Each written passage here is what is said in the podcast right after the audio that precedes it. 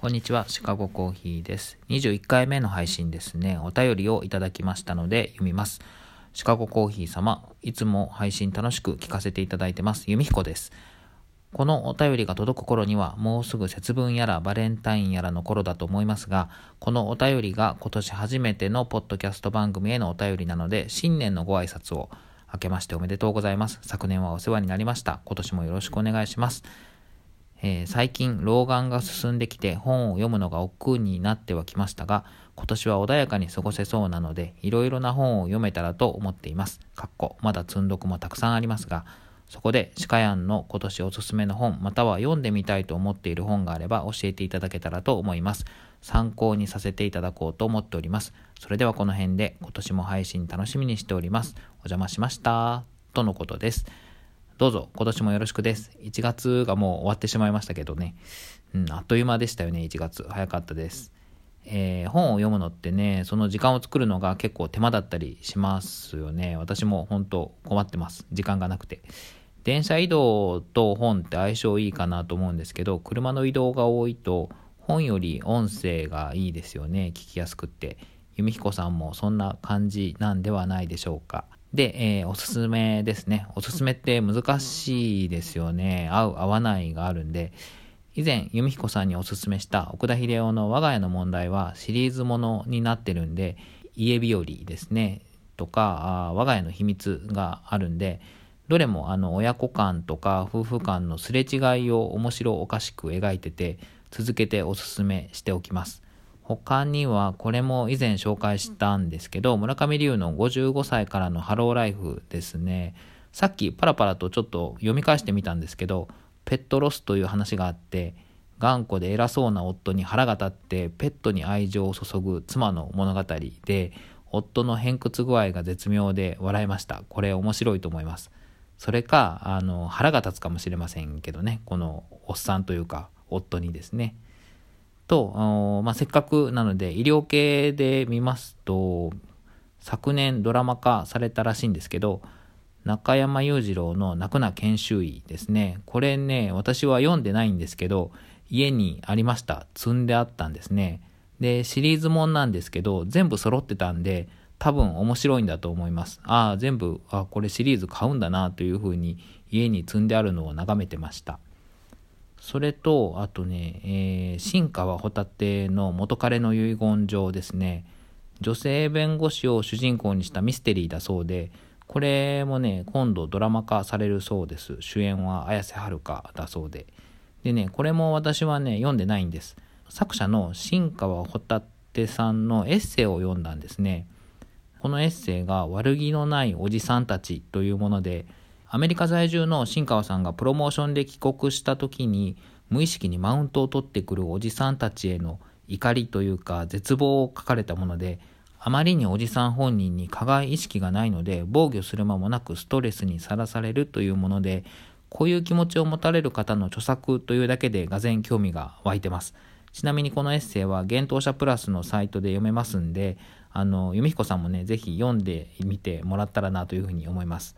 まあ、おすすめで思いつくのはこんな感じで、えー、次に私が気になってるものとかあと多分いつか読むんだろうなっていう思ってる作品を紹介しておきます。賞レースものはやっぱり気になってて、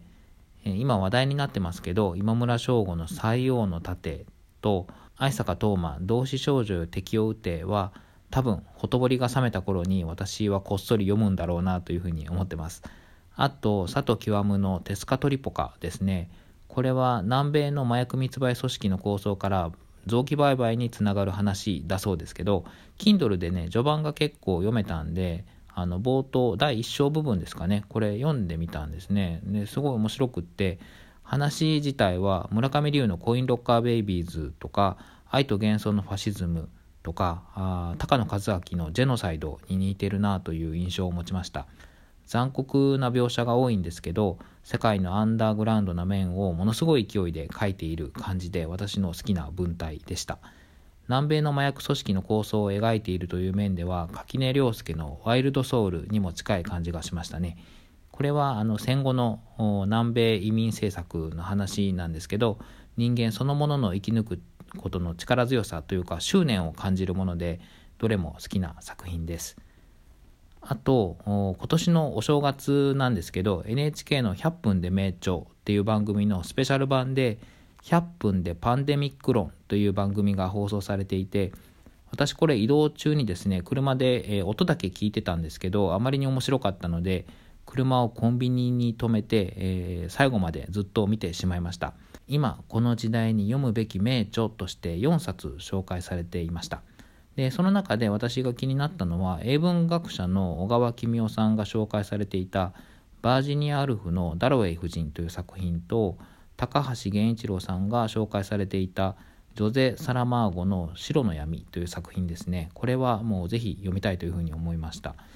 とバージニア・アルフはイギリスの女性作家でダロウェイ夫人は1925年に書かれた古い作品なのでどこまで今に今の私にですね響くのか正直わからないところがあるんですけど番組を見ると描かれている時代背景が今起きていることと通じるところがあってとっても興味深い物語でした。